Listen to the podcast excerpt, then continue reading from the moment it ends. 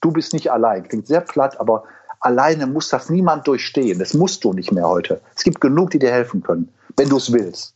Schlüssel. Du musst es wollen. Dein Leben, dein Glück, deine Entscheidung, deine Sucht. Herzlich willkommen zu Ohne Alkohol mit Nathalie. Dieser Podcast ist für alle, die ein Leben ohne Alkohol führen wollen. Ich spreche heute mit Olaf Beck darüber, warum es dich stärkt, anderen aus der Sucht zu helfen, warum es so heilsam ist, anderen ein Vorbild zu sein, anderen die Hand zu reichen und damit dazu beizutragen, dass noch mehr von uns es schaffen, dieser teuflischen Sucht zu entkommen. Olaf leitet mittlerweile die Personalentwicklung einer großen Hotelgruppe. Das heißt, er kümmert sich darum, Talente und Führungskräfte zu entdecken und dann darum, sie zu fördern. Und nebenher hilft Olaf Menschen dabei, ihre Alkoholabhängigkeit zu überwinden. Momentan macht er das in ganz kleinem Rahmen, betreut ehrenamtlich zwei Menschen. Aber er absolviert gerade auch noch ein Fernstudium zum psychologischen Berater und er möchte diese Form von Mentoring in Zukunft dann zu seinem zweiten Standbein ausbauen. Ursprünglich kommt Olaf aus Wuppertal. Aber ich kenne ihn nicht daher, sondern ich kenne ihn über eine meiner allerersten Programmteilnehmerinnen. Eine ganz liebe, wundervolle Frau. Die meinte kurz nach meinem Podcaststart zu mir, du, ich kenne da einen ganz tollen Mann, der wäre was als Interviewpartner für deinen Podcast. Der ist auch nüchtern und ihr beide, ihr würdet euch bestimmt gut verstehen. So, das war im Oktober 2019, also vor fast einem Jahr. Und seitdem probieren Olaf und ich dieses Gespräch auf die Beine zu stellen, ne? Aber es war echt wie verhext. Es kam immer irgendwas dazwischen, wie das manchmal so ist. Aber jetzt hat's geklappt.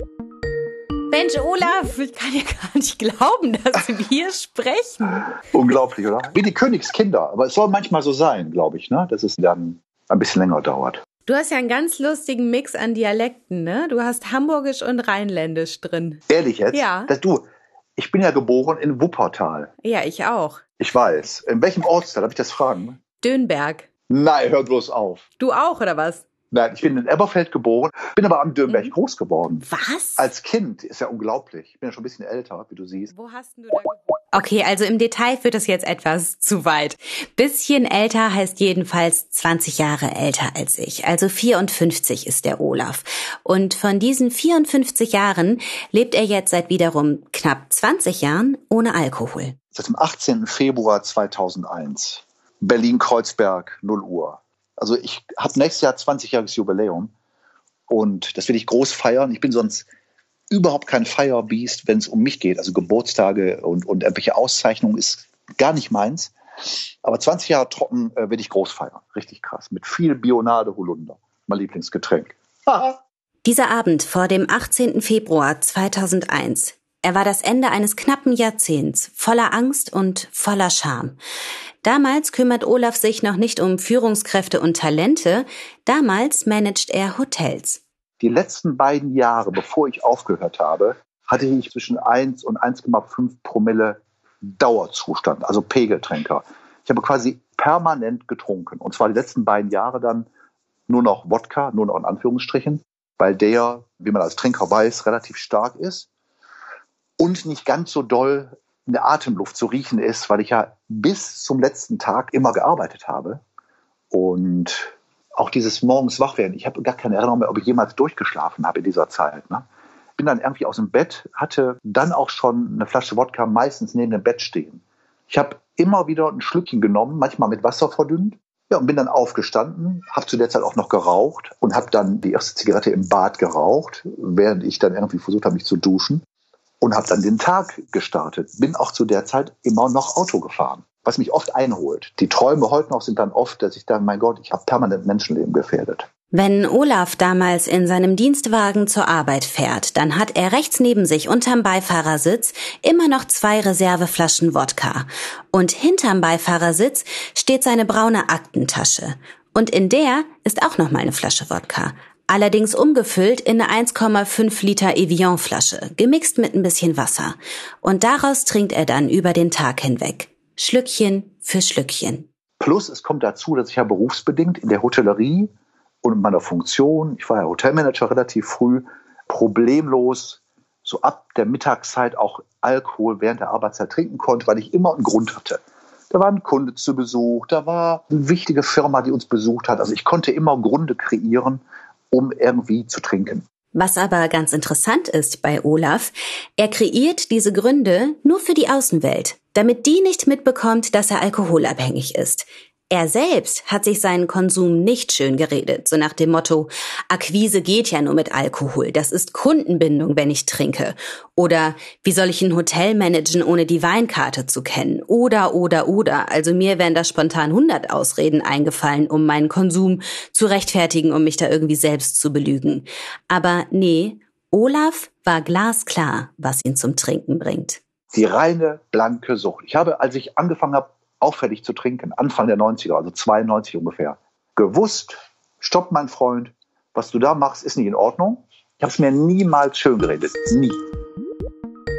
Warst du denn dann in deinem Alltag eher so wie in Watte gepackt? Also mich interessiert das nur insofern so, als ich ja nie so dieses Permanente hatte mhm. und gerne wissen würde, wie sich das anfühlt, so permanent betrunken zu sein, weil bei mir hat sich das ja immer gesteigert von der Intensität her. Ich hatte ja nie so einen Pegel. Mhm. Also warst du dann da, aber nicht so richtig da? Warst du wie in Watte oder? Ja, wie in Watte, aber eher so in, kennst du dieses Gefühl, wenn man so ein bisschen wenn ich jetzt Kniebeugen mache und ich mache die mhm. zu schnell, dann hat man das Gefühl, hui, ich könnte ohnmächtig werden. Mhm. Also die Leere im Kopf, die aber unangenehm ist, hoffentlich falle ich jetzt nicht um.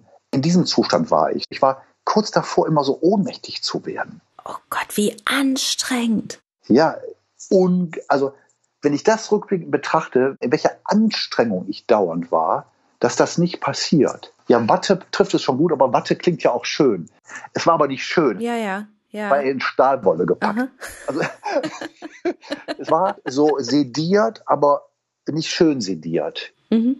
Kam es denn dann abends auch mal zu irgendeinem Absturz, einem Blackout oder so? Immer wieder. Ich war Mr. Exzess. Mhm. Ja, aber diese Exzesse wurden erst mehr im Laufe der Jahre. Richtige Blackouts, die habe ich nur drei oder vier gehabt. Wenige, wenige Male. Also ich hatte irgendwie einen tiefen Kontrollmechanismus, dass ich nicht wach werden wollte, voll erbrochenen und was alles noch dazugehört. Also das habe ich Gott sei Dank zwei, dreimal nur gehabt.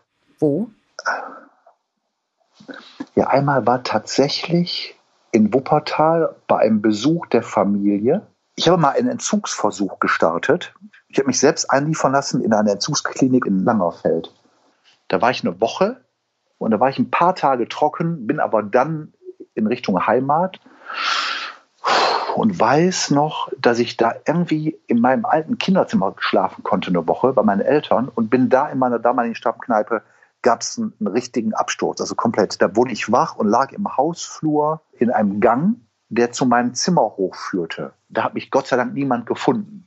Da habe ich auch Erbrochenes und was du dir sonst noch so vorstellen kannst, dann weggemacht, als ich wach wurde, in größter Scham und habe mich in mein Zimmer irgendwie noch befördert. Oh je. Bin mir ganz schlecht, wenn ich gerade darüber nachdenke, ist es ganz schambehaftet, grauenhaft. Ja, klar.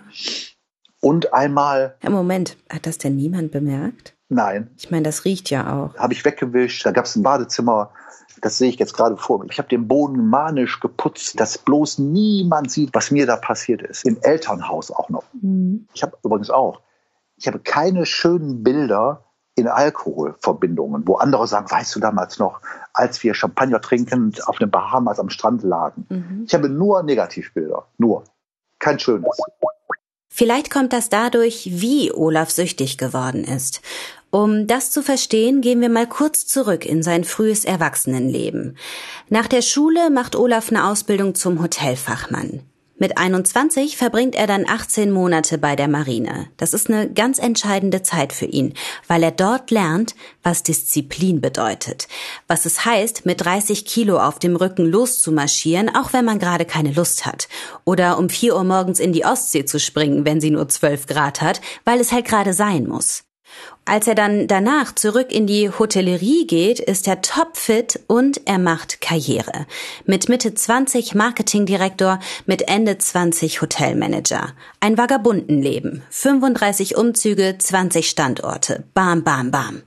Ein Neurologe hat später mal etwas zu ihm gesagt, das schön verdeutlicht, wie er damals drauf war. Herr Beck, Sie sind ein Typ von Ihrem Naturell, der einen Ferrari-Motor in sich hat, der so hoch dreht, dass wenn Sie nicht ausgelastet sind, dann neigen Sie zum Überdrehen. Und in so einer Phase war ich damals, alles, was man sich so vorstellt, die Klischees, ich sah nicht schlecht aus, ich war jung, ich war erfolgreich und es hat geknallt. Es war einfach toll, beruflich. Und ich liebte die Anerkennung im Außen. Ich mochte es, wenn man sagte, der Olaf ist aber ein toller. Ich mochte diesen Applaus, den Glanz nach außen, wenn ich Erfolg hatte. Ich habe unfassbar viel gearbeitet und plötzlich kam ich nicht mehr zur Ruhe am Abend. Ich kam nicht mehr runter. Ich konnte nicht mehr einschlafen. Das war 1992. Heute weiß ich rückblickend, wenn ich mit Fachleuten gesprochen habe, ich hatte, würde man heute diagnostizieren, eine Art Erschöpfungsdepression, Burnout genannt. Ich war einfach durch und kam nicht mehr runter. Da ich aber nicht mehr runterkam und diese Unruhe spürte, habe ich mir gedacht, okay, dann trink doch abends mal ein Bier. Ein Bier macht vielleicht ein bisschen müde. Das war also eine sehr bewusste Entscheidung zu sagen, trink doch abends mal ein Bierchen, dann schläfst du besser ein. Ein Einschlafbierchen. Aus diesem Einschlafbierchen wurden aber dann relativ schnell mehr Einschlafbierchen.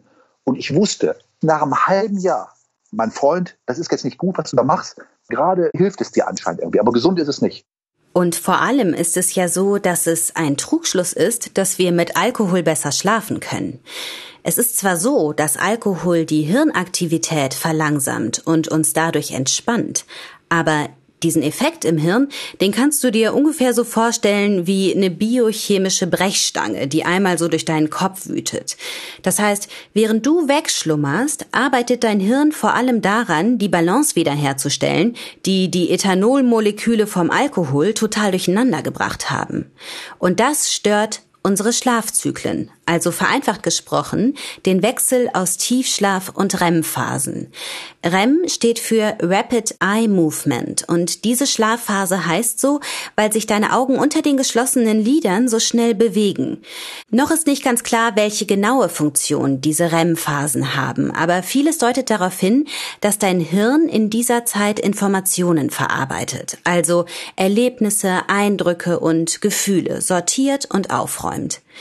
So, in der Regel dauert so ein kompletter Schlafzyklus 90 Minuten. Bei sechs Stunden Schlaf durchläufst du also circa vier REM-Phasen. Bei neun Stunden Schlaf ungefähr sechs. Aber wenn du getrunken hast, dann ist das nicht so. Dann fällst du nämlich erstmal für ein paar Stunden in den Tiefschlaf. Heißt, deine ersten REM-Phasen fallen weg.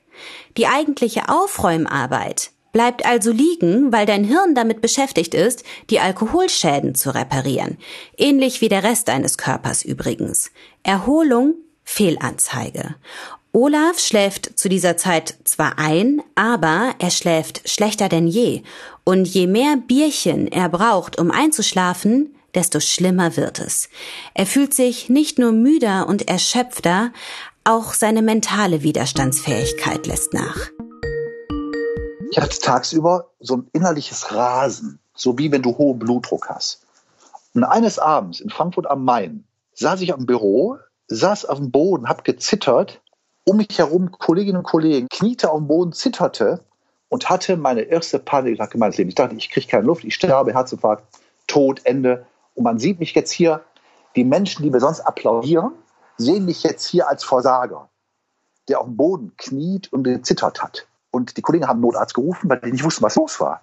Da habe ich mich so in diese Hyperventilation gesteigert, dass ich ohnmächtig wurde und wach wurde in Frankfurt in einem Krankenhaus.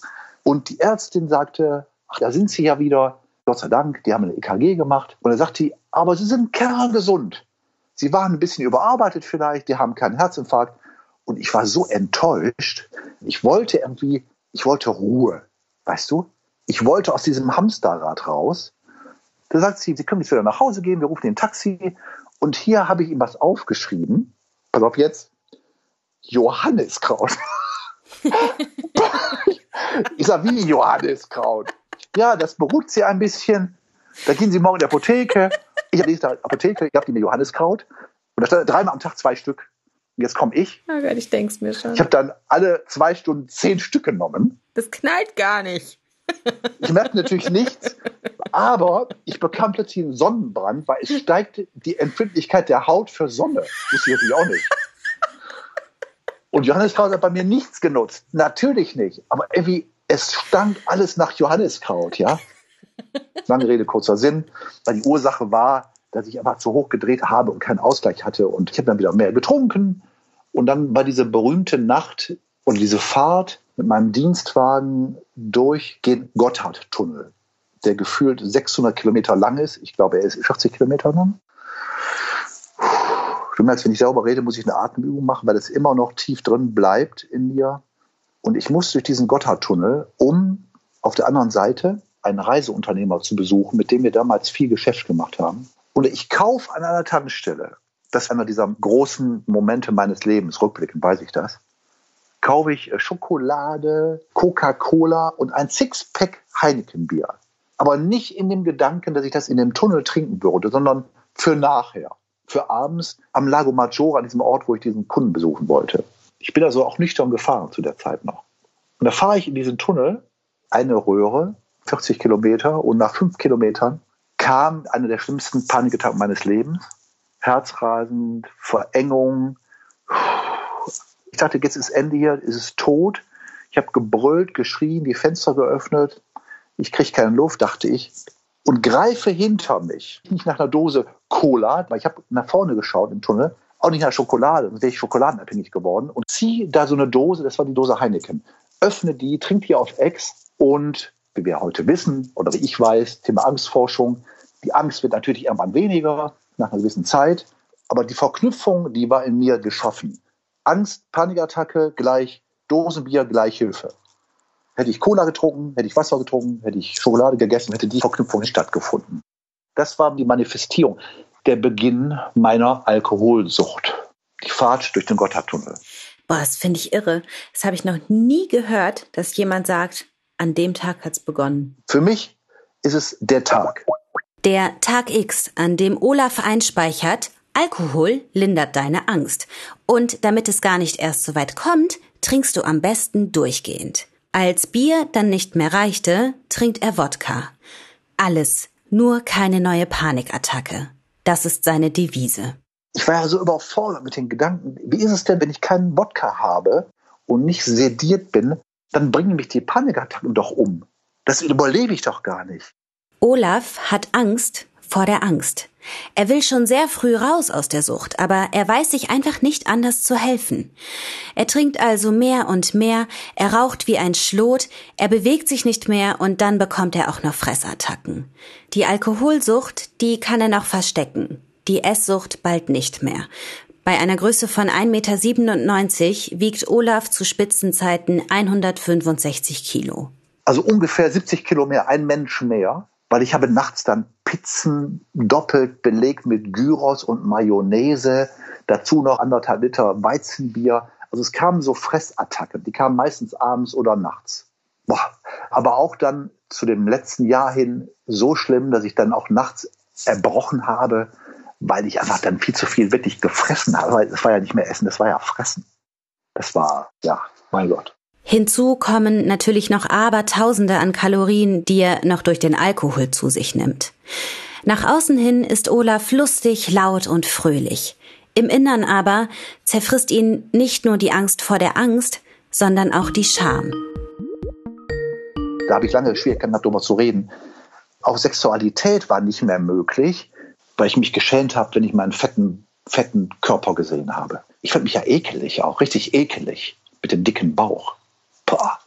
Und weil es auch tatsächlich organisch schwierig ist, wenn du so viel trinkst, als Mann Sexualität leben zu können. Das kann ich mir vorstellen, bei so einem hohen Promillegehalt, dass da nicht mehr viel funktioniert. Ja, nee, nichts funktioniert mehr. Gar nichts mehr.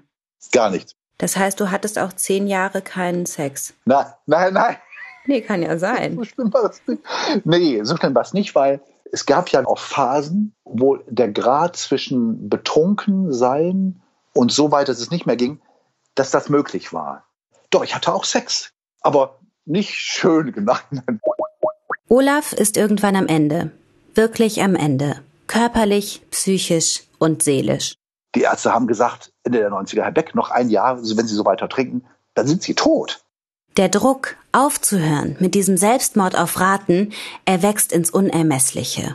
Und bei Olaf ging es ja tatsächlich um Leben und Tod, und zwar in mehrfacher Hinsicht. Ich bin doch jeden Tag betrunken Auto gefahren. Ich muss jetzt diesen Schnitt machen, sonst ich sterbe wirklich. Als der Entschluss in ihm reift, aufzuhören, da lebt er in Berlin. Und plötzlich treten dann auch genau die richtigen Menschen in sein Leben. Eine davon ist Susi Ihlenfeld, die Hausmeisterin des Gebäudes, in dem Olaf lebt. Zu ihr kann er immer gehen, auch sturzbetrunken. Sie mag ihn, sie urteilt nicht, sie ist für ihn da. Und dann erinnert sich Olaf an einen Freund aus Wuppertal-Ronsdorf. Hat der Vater nicht einen Lehrstuhl an der Charité? Er fasst sich ein Herz und ruft seinen Freund an. Ja, und auch eine Hausarztpraxis in Berlin. Olaf macht einen Termin. Und heute weiß ich so, wie dankbar ich diesem Mann bin. Da habe ich erstmal nur geredet, stundenlang besoffen, schwer besoffen. Und er sagte der einen Satz zu mir, der entscheidend für mich ist in der Suchtbekämpfung. Olaf, wann immer du möchtest, bestimmst du den Moment, wo du nicht mehr trinkst. Wenn du soweit bist, sag mir Bescheid dann kommst du vorbei, ich gebe dir ein paar Medikamente, die dir am Anfang helfen, dass du keine Angst vor der Angst haben musst. Wir schaffen das zusammen, aber du bestimmst, ob du aufhörst oder nicht. Wenn du sagst, ich will, dann bin ich für dich da. Wenn nicht, dann mach so weiter. Und Nathalie, auf der Rückfahrt habe ich gewusst, ich schaffe es aufzuhören, weil jetzt habe ich einen Plan. Und dann geht alles ganz schnell. In Olaf kommt plötzlich diese alte Disziplin aus Marinezeiten hoch. Innerhalb von ein paar Tagen organisiert er das Ende seiner Alkoholsucht. Er hat das Go von seinem Arzt, den Entzug ambulant zu machen. Er hat seine Beruhigungstabletten gegen die Angst. Er hat Susi Ihlenfeld, die beim Entzug bei ihm ist und im schlimmsten Fall eben doch noch einen Notarzt rufen kann. Und er hat Tagespläne, die er sich fürs erste halbe Jahr nach dem Entzug geschrieben hat. Da steht dann sowas wie morgens um 6 Uhr aufstehen, danach durch den Görlitzer Park laufen, dann gesundes Frühstück und so weiter und so weiter. Er ist soweit. Und dann ist es soweit. Er geht zu Susi Ehlenfeld. Und ich habe an dem Abend da gesessen, in Kreuzberg in der Wohnung, hatte die Tabletten da vor mir, habe gegessen eine doppelte Currywurst Pommes mit Mayonnaise und Ketchup, habe eine Flasche Wodka Moskowskaja da stehen gehabt eine Schachtel Benson und Hedges. Goldene Packung, wenn schon, denn schon. Und habe gesagt, so, das ist das letzte Mal in meinem ganzen Leben, bis ich den letzten Atemzug mache, dass ich Alkohol trinken werde, dass ich rauchen werde und dass ich tote Tiere esse. Mit den toten Tieren kam, weil Susi war so esoterisch indisch ein bisschen unterwegs und die kochte so nach diesem Menschen indischen Butter Patat, so und so Typen. Ayurveda. Ayurvedisch, ich keine Ahnung, kein Plan. Ich sage, okay, da sagt die, du, ich koche für dich. Oder das war kein Fleisch, das ist mir auch egal. Da ist eben kein Fleisch. Und das, und das ist diese typische dann ich extrem, nie mehr rauchen, nie mehr trinken, keine toten Tiere essen. Und habe dann die Flasche Wodka getrunken, die Zigaretten geraucht, ähm, habe ich da gesessen an diesem Tisch, ich weiß es wie heute noch, und plötzlich war ich ganz beseelt und ruhig irgendwie. Ich habe durchs Fenster geguckt und habe oben im Himmel dachte ich, würde ich irgendwie den lieben Gott sehen. Da war eine Wolke mit dem Mond. Und die Disziplin, als die hochkam, habe ich gewusst, ich schaffe das. Und es gab kein Zurück, ne? Seit 20 Jahren. Es war nie eine Option. Ja, es war nie eine Option. Mir ging das damals ähnlich wie Olaf. Dieser Entschluss, ich höre jetzt auf zu trinken, der hat auch bei mir so ein tiefes Muster an Disziplin aktiviert, das ich einfach in mir trage, mit dem ich auch einfach super funktioniere. Also ich empfinde Disziplin nicht als Belastung. Im Gegenteil, ich habe für mich irgendwann begriffen, dass sie mir Freiheiten verschafft und Sicherheit.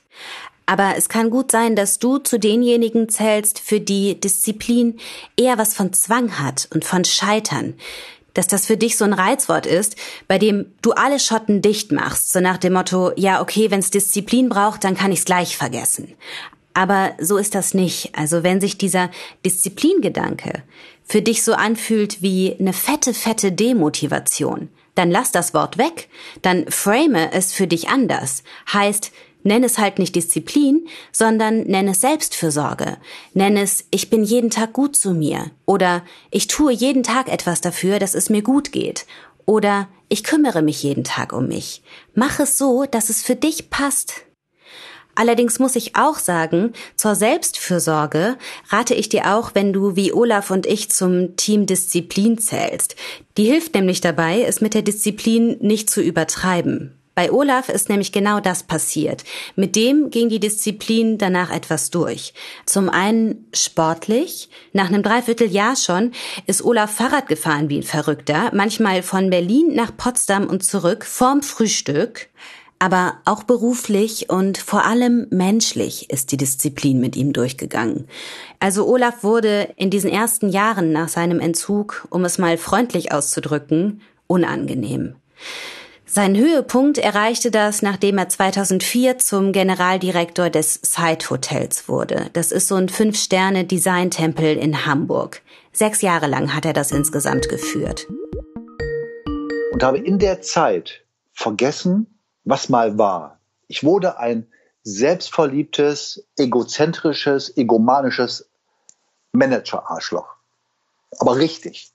Und zwar extrem. Wie äußerte sich das? Ich habe 72 Punkt rot E-Mails geschrieben an Mitarbeiter. Ich weiß, Menschen haben, wenn ich in die Hotelbar kam, um zu gucken, ob da alles sauber war, die hatten Schweißausbrüche vor Angst, ob bloß nicht irgendwo was falsch steht. Bist du dann ausgerastet oder bist du leise und fies geworden? Leise und böse, wie ich bei der Armee war. Bei der Armee bricht man dich, indem man dich anschreit und dann spricht man ganz leise in dein Ohr und sagt, Matrose Beck, du kannst nichts, du bist nichts. So, also die Angst mit der leisen Stimme ist ja viel schlimmer ich war in der Zeit einfach ganz unangenehm, ganz unangenehm.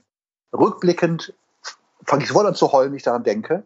Menschen in meinem Büro haben geweint wegen mir, Menschen haben Angst gehabt, bis irgendwann die Führungskräfte dem Hotelinhaber geschlossen gesagt haben, der Beck ist ein Hammermanager, ja, aber wenn der nicht geht, weil der uns tyrannisiert, wir haben Angst vor dem, dann gehen wir alle geschlossen zehn Top-Führungskräfte. Küchenchef, Empfangschef, Hausdame, bam, bam, bam. Und dieser wunderbare Hoteleigentümer, der hat mich ins Büro geholt, hat gesagt, Herr Beck, ich hatte hier Ihre Leute, wenn Sie sich nicht ändern, Sie müssen doch gar nicht so sein, dann muss ich Sie rausschmeißen. Ich wusste gar nicht, was der meinte. Ich habe gar nicht gemerkt, wie ich mich verändert hatte. Dann hat er gesagt, ich kenne da einen ganz guten Mensch, das ist nämlich Ihr Bruder, der macht gerade für uns Seminare für Persönlichkeitsentwicklung. Gehen Sie mal zu Ihrem Bruder. Ich sag, bitte, ich? Ich bin der Geilste. Ich brauche kein, mein kleiner Bruder, hallo? Sagt er, ja, dann muss ich ihn rausschmeißen. Also geht Olaf zu seinem kleinen, zehn Jahre jüngeren Bruder. Der heißt Tobias Beck und es würde mich nicht wundern, wenn du ihn kennst. Der ist nämlich mittlerweile einer der erfolgreichsten deutschen Speaker und Trainer im Bereich Persönlichkeitsentwicklung. Seine Seite und seinen Bewohnerfrei Podcast verlinke ich dir in den Show Notes. Damals, also im Jahr 2007, steckt Tobi Beck jedoch noch in seinen Anfängen und sein großer Bruder Olaf nimmt nicht so richtig ernst, was er macht. Er findet solche Trainings unnötig. Aber ihm bleibt ja keine andere Wahl. also macht er mit. Und Olaf merkt plötzlich, Persönlichkeitsentwicklung ist gar nicht mal so blöd. Und er lernt, was ich ausstrahle, ziehe ich an. Und er spürt, dass nur die Liebe ihn weiterbringt. Liebe zum Leben und Liebe zu den Menschen. Seitdem weiß ich und fühle jeden Tag, wenn ich mit Menschen wertschätzend umgehe, wurde der Erfolg nicht nur schöner, es wurde auch viel tiefer, nachhaltiger. Ich durfte mit Menschen feiern, in den Arm nehmen. Die Liebe, die in mir war, hatte ich halt mal ein paar Jahre vergessen irgendwie. Bei einer Veranstaltung seines Bruders spricht Olaf dann auch erstmals über seinen Weg aus der Sucht. Also er hat da nie einen Hehl draus gemacht vorher, aber so öffentlich, auf einer Bühne, ist es das erste Mal, dass er darüber spricht. Er zeigt sich, er zeigt seine Menschlichkeit. Die Resonanz überwältigt ihn noch heute.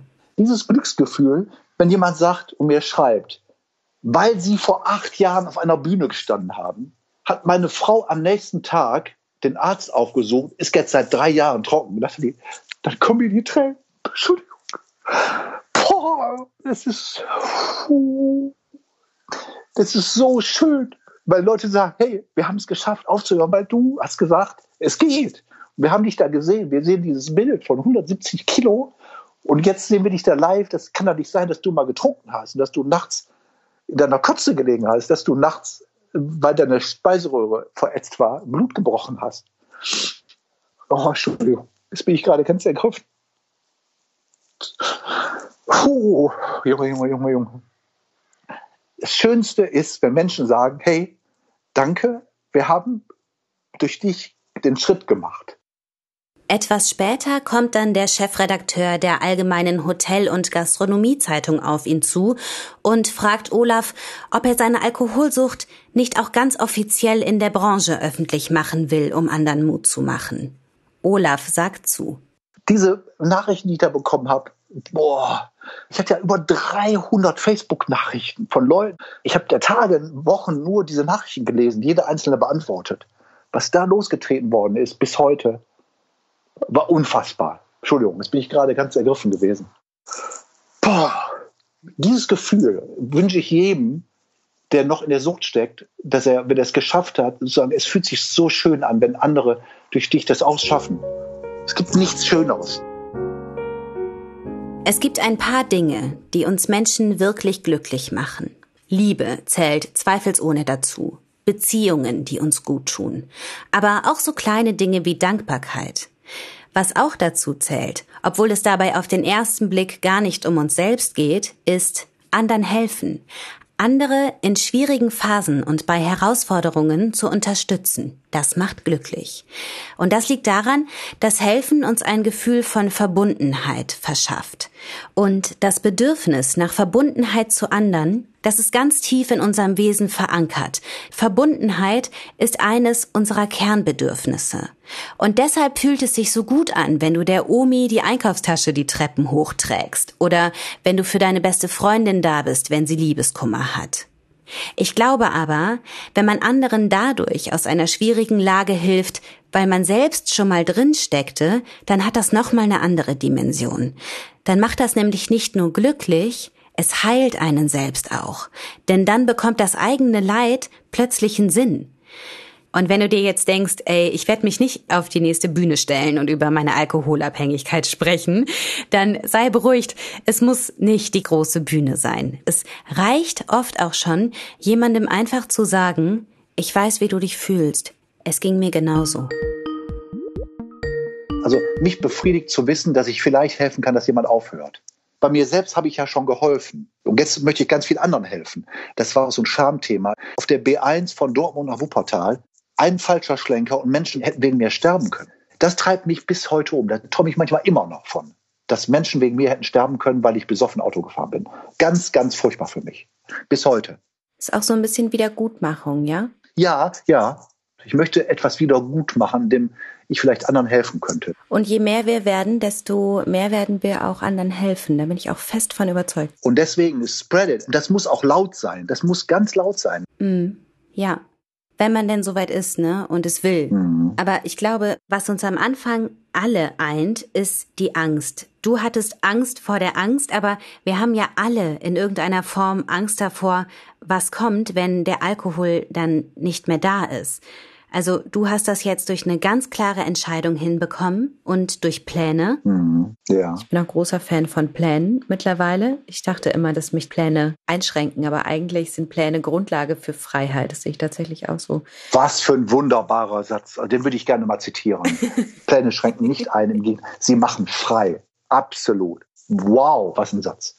Mega. Ist das schon die Antwort auf die Frage, was Leute machen können, wenn sie Angst haben, aufzuhören zu trinken? Oder was würdest du denen sagen? Ich tue mich immer ganz schwer pauschal. Ja. Ich glaube, dieser große Schritt zu erkennen, dass ich auffällig trinke, da bist du schon ganz weit. Mhm. Nicht schön reden, sondern ja, ich habe da ein Problem, großer Move. Und wirklich, fang mit dem Thema an. Hör einen Podcast von dir. Äh, du bist nicht allein. Klingt sehr platt, aber Alleine muss das niemand durchstehen. Das musst du nicht mehr heute. Es gibt genug, die dir helfen können, wenn du es willst. Schlüssel. Du musst es wollen. Dein Leben, dein Glück, deine Entscheidung, deine Sucht. Danke fürs Interview, lieber Olaf. oh, sehr gerne, Nathalie. Ich danke dir. Ich, so emotional habe ich lange, lange nicht mehr reagiert. Großartig. Ich bin so dankbar dafür, dass wir das heute geschafft haben, nach mehreren Verschiebungen, weil ich noch nicht so weit war Ich hatte heute Morgen ein bisschen Schiss. Tausend, tausend Dank, dass du dir die Zeit für mich genommen hast, Nathalie. Tausend, tausend Dank, dass du mitgemacht hast. Gerne. Und jetzt sprichst du übrigens Wuppertalerisch. Ehrlich jetzt? Oh mein Gott. Mhm. Das kommt jetzt wahrscheinlich raus. Ja, Getz, Getz. Wir Wuppertal sagen ja immer Getz. Stimmt. Auch Olaf, ich freue mich so, mit dir gesprochen zu haben. Danke. Ja. Es gibt so ein Vorher-Nachher-Bild, mit dem Olaf durch die Welt zieht. Da siehst du Olaf links, wie er aussah, kurz bevor er aufgehört hat zu trinken, und rechts, wie er heute aussieht. Wenn du dir das angucken möchtest, dann schau mal in den Show Notes, da verlinke ich dir das Bild. Ein weiteres Bild von Olaf gibt's auf Instagram, auf meinem Instagram-Account.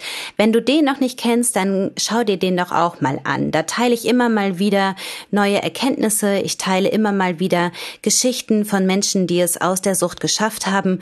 Und hin und wieder poste ich auch mal in den Stories, was in meinem Leben gerade so abgeht. Also, falls dich das interessiert, mein Insta-Account verlinke ich in den Show Notes auch. Dann kannst du da draufklicken und mir folgen.